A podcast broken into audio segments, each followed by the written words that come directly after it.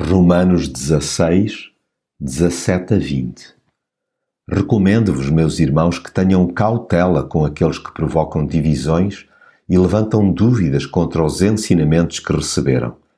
Afastem-se deles, pois essas pessoas não estão ao serviço de Cristo Nosso Senhor, mas ao serviço do seu próprio estômago.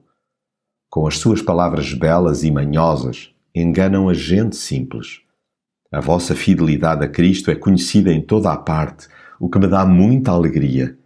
Mas quero que sejam sábios para seguirem o bem e simples para evitarem o mal. O Deus da paz esmagará Satanás em breve debaixo dos vossos pés.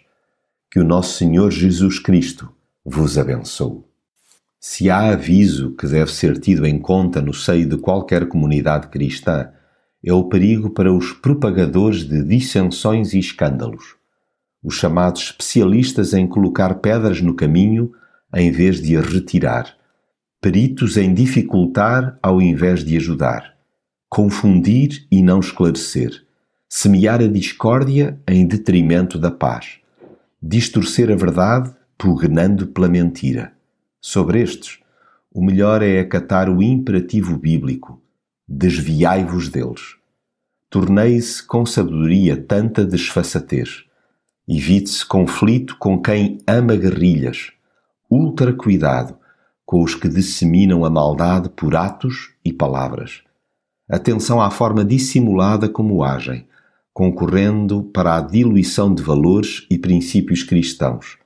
Tais práticas, sendo detestáveis, são, no entanto, desenvolvidas de forma subtilmente atrativa. Redobre-se a vigilância, porque os tais não servem a Nosso Senhor Jesus Cristo.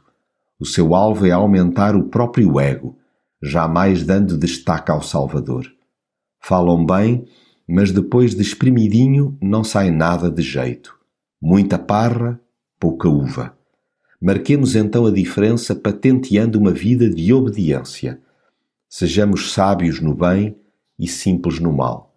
A recompensa virá mais cedo do que se pensa, pois Deus não dorme e derrota sucessiva e estrondosamente o adversário das nossas almas. Cubra-nos dia a dia a preciosa graça de Jesus.